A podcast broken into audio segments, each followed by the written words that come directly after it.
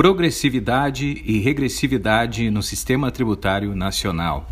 Este é um assunto que vem à tona, principalmente quando se fala em reformas tributárias, assunto do momento no Brasil e no Rio Grande do Sul.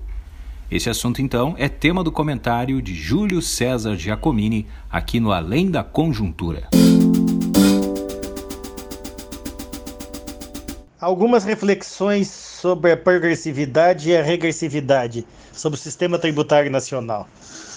Em tempo de discussão, de discussões a respeito de possíveis, possível reforma tributária, é importante refletirmos sobre a questão da progressividade e da regressividade. O sistema tributário brasileiro é marcado pela regressividade, isso quer dizer, a carga tributária se concentra na tributação sobre o consumo e desconsidera a capacidade contributiva, ou seja, os rendimentos de quem adquire o bem. Então, por conta disso, no Brasil, quem obtém renda maior suporta menor carga fiscal proporcionalmente, graças à possibilidade que tem de poupar mais e de gastar menos.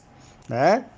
Imagina, a população de baixa renda, quase que a totalidade do seu ganho, se não a totalidade do seu ganho, vai para o consumo. E o consumo é altamente tributado pelos chamados impostos indiretos, né? IPI, ICMS e demais tributos que se escondem no preço das coisas.